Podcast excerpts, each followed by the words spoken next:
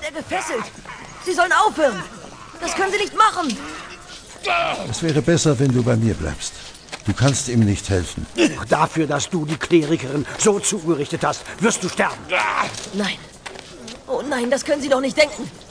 Er hat Crysania nicht verletzt. Er versuchte nur, ihr zu helfen. Darum sind wir gekommen. Nicht! Nein! Nein! Bitte, du musst mir glauben. Ich hasse diesen Ort. Ich will wieder nach Hause. Nun, nun. Du wirst Gelegenheit erhalten, deine Geschichte zu erzählen.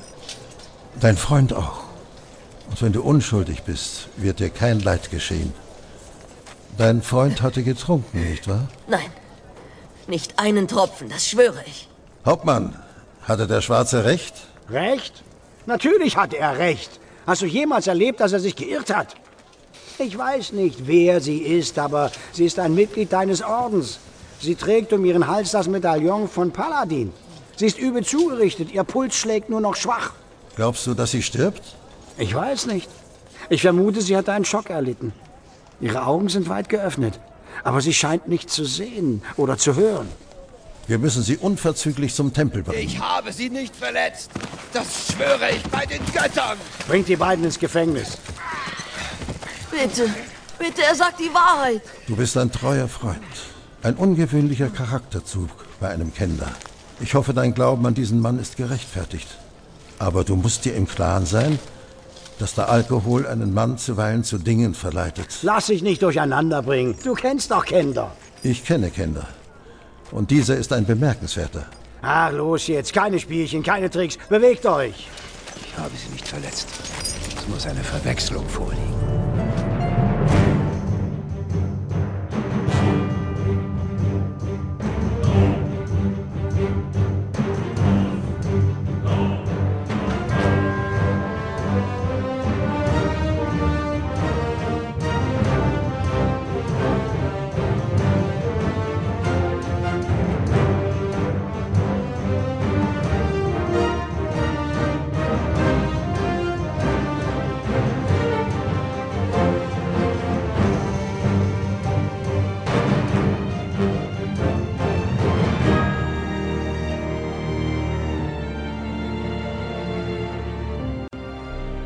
Am Abend saß Denubis ins Gebet vertieft im Tempel, als eine Hand an seiner Schulter ihn aus seiner tiefen Meditation riss.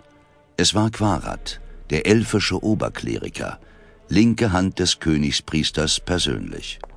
Ich bitte um Entschuldigung, dass ich euer Abendgebet unterbreche. Der Königspriester wünscht mit euch zu sprechen, wenn es euch angenehm ist. Folgt mir.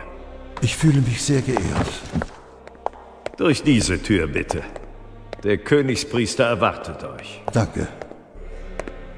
Mit gesenktem Haupt betrat Denubis den Audienzsaal des Königspriesters.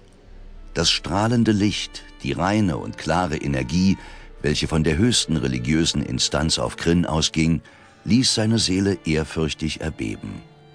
Auch wenn er schon viele Jahre im Tempel war, wurde ihm nur selten die Gunst einer Audienz gewährt. Hebe deine Augen, verehrter Sohn Paladins.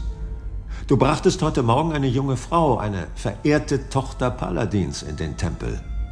Und wir verstehen, dass du besorgt um sie bist, was nur natürlich ist. Wir dachten, es würde dich beruhigen zu erfahren, dass es ihr gut geht und sie sich von ihren Qualen völlig erholt hat.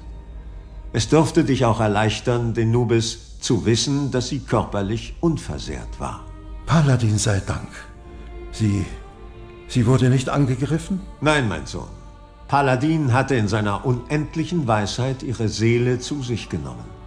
Und ich konnte in vielen langen Stunden des Gebets sie zurück zu uns in die Welt der Lebenden bringen. Aber die Male in ihrem Gesicht, das Blut. Es gab keine Male. Sie war körperlich unversehrt. Aber ich. Ich bin erfreut, dass ich mich geirrt habe. Umso mehr, als es bedeutet, dass der verhaftete Mann unschuldig ist, wie er behauptet hat, und jetzt freigelassen werden kann. Ja, doch wer unter uns ist wirklich schuldig? Eine interessante Frage. Der Schwarze hier. Der Königspriester versucht, die Welt von dem Bösen zu befreien. Aber dennoch weilt es hier. Ihr könnt uns verlassen. Wir werden das diskutieren.